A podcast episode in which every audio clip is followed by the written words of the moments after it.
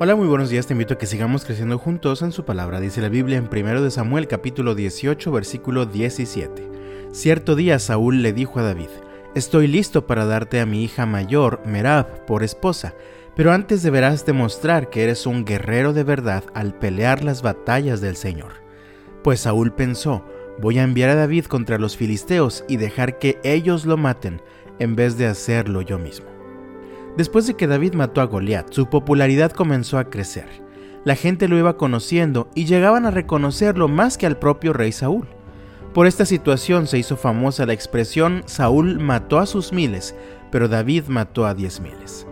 Saúl comenzó a llenarse de envidia contra David, tanto que hasta intentó matarlo en diferentes ocasiones. Sin embargo, como dicen los versículos 12 al 14, después Saúl tenía miedo de David porque el Señor estaba con David, pero se había apartado de él. Finalmente, lo echó de su presencia y lo nombró comandante sobre mil hombres, y David dirigía fielmente a las tropas en batalla. David siguió teniendo éxito en todo lo que hacía, porque el Señor estaba con él. La enfermedad de Saúl llegó a tal punto que hasta quiso aprovecharse de la situación al darle a David a su hija en matrimonio. Y pensó, le voy a pedir que vaya a pelear como requisito para darle a mi hija para que lo maten en la batalla y ahorrarme el trabajo sucio. Pero como el Señor estaba con David, todo lo que hacía era prosperado por él.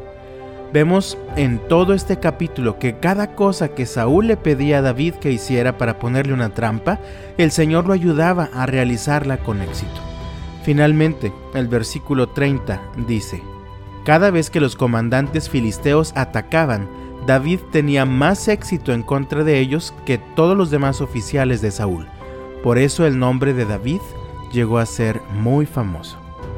El apóstol Pablo escribió en su carta a los romanos, en el capítulo 8, versículo 28. Y sabemos que Dios hace que todas las cosas cooperen para el bien de quienes lo aman y son llamados según el propósito que Él tiene para ellos.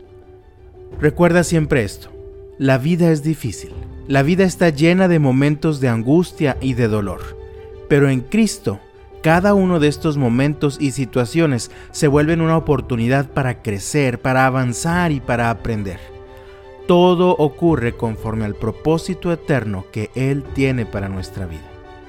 Así que yo te pregunto, ¿cuál es el problema, cuál es el reto que enfrentas el día de hoy?